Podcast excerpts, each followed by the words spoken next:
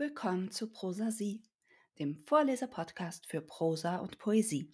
Mein Name ist Karen Kleser und zu Folge 4 habe ich euch, wie in der letzten Folge schon angekündigt, eine etwas längere Geschichte mitgebracht, aber es ist immer noch eine Kurzgeschichte. Sie trägt den Titel Blut gegen Bockwurst und ist eine skurrile, aber doch irgendwie ziemlich alltagsnahe Erzählung zu einer Blutspende.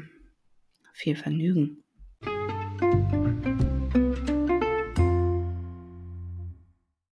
Nehmen Sie ein Würstchen. Pralle Bockwürste schwimmen im Einkochapparat. Sieden, nicht kochen. Die Damen in Rot und Weiß wissen das natürlich, sonst platzen die Würste. Diese hier sind unversehrt. Perfekt. Musterwurstig. Senf? Ja, bitte. Und hier ist auch noch Kartoffelsalat. Hat die Frau Paschulke gemacht. Der ist besonders gut. Augenzwinkern. Die Speisenpreiserin mit pflaumenfarbigem Gespinst auf dem Kopf trägt Tracht wie ihre Genossinnen. Weiße DRK-Shirts, rote Schürzen, praktisch kurze Haare. Einmal die Woche zum Legen beim Friseur.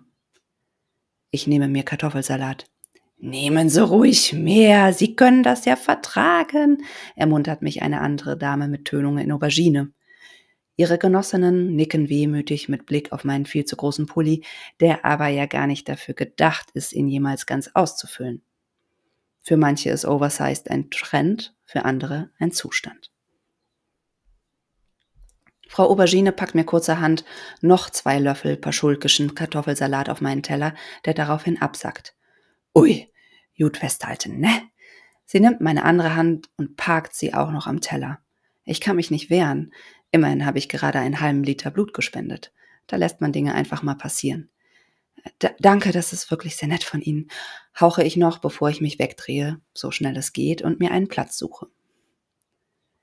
Alle Tische sind ein bisschen besetzt. Jeder hält so viel Abstand, dass es gerade noch nicht unhöflich wirkt. Ich setze mich schräg gegenüber von einem Typen, den man sicherlich auch schon vor der Blutspende als blutleer bezeichnet hätte. Herr Grau taufe ich ihn, denn an ihm ist einfach alles grau. Haare, Hemd, Hose, Haut, sogar sein Blick. Herr Grau schaufelt ebenfalls paschulkischen Kartoffelsalat in sich rein und dazu dick belegte Butterbrote. Ein Effizienzesser, hochkonzentriert, den nächsten Mundvoll schon im Blick und kein Auge für die Schützendevotionalien. Denn heute spendet man hier Blut unter dem missbilligenden Blick von Hirschen und Ebern. Irgendwie kann ich sie verstehen. Sie wollten ihr Blut nicht geben, aber mussten es. Und wir müssten unser Blut nicht geben, aber wollen es. In Schwarz-Weiß starren die Herren von Anno dazumal von den Wänden. Die Schützenbruderschaft hat Tradition. In der Vitrine mit eingraviertem Eichenlaub liegen Abzeichen und Urkunden.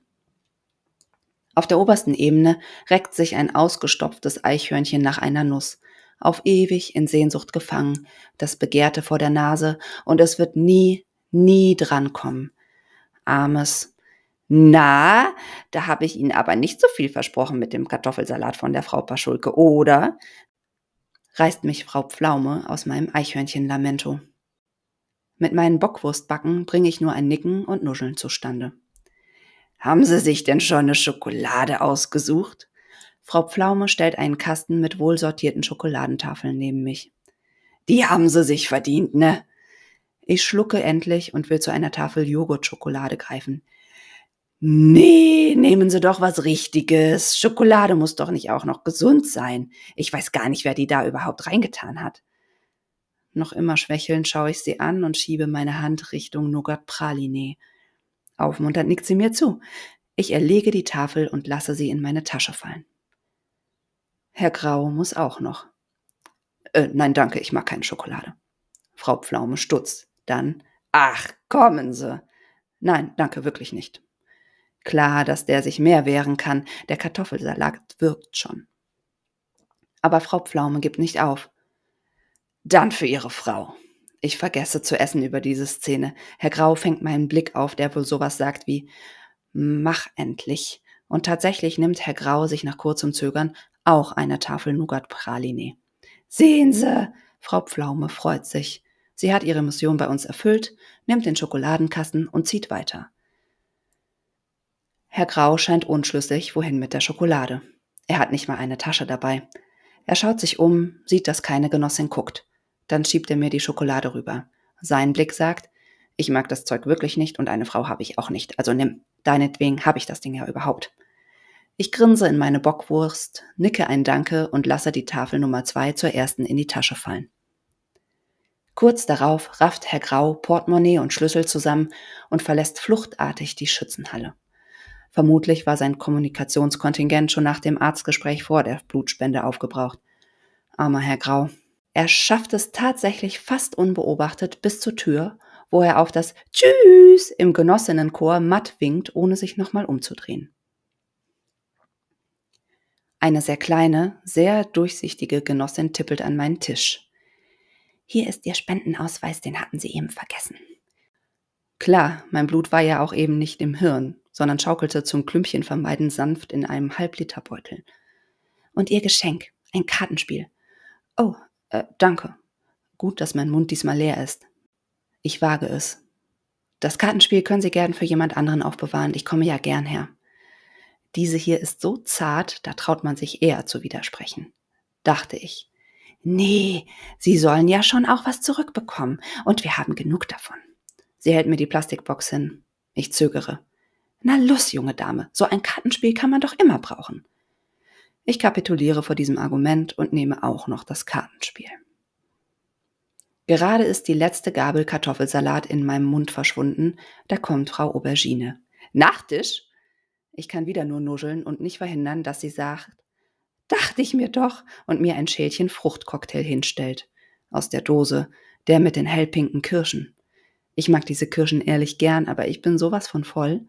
Frau Aubergine strahlt mich an. Diesmal versuche ich es erst gar nicht, sondern lächle besiegt und löffle brav. Noch Kaffee? fragt Frau Aubergine dann auch noch. Ich zeige auf Herrn Graus halbvolles Cola-Glas, ein Opfer seines hastigen Abgangs, das aus irgendeinem Grund so auf dem Tisch steht, dass es auch meins sein könnte und schüttle immer noch kauend den Kopf. Ah, Cola, ja, das ist auch gut. Puh. Als ich schließlich alles geschafft habe, außer natürlich Herrn Graus Cola, die trinkt wohl nur noch der Abfluss, staple ich mein Geschirr und gehe Richtung Ausgang.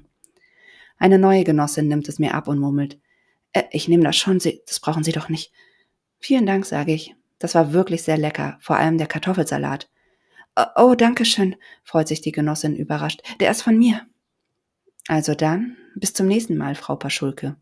Ihre Apfelbäckchen leuchten noch ein bisschen roter unter den ondulierten Wellen. Sie lächelt den Boden an. An der Tür drehe ich mich noch mal kurz um. Das Eichhörnchen starrt mich gehetzt an. Es hat die Nuss immer noch nicht. Eigentlich gar kein schlechter Tausch, denke ich. Blut gegen Bockwurst.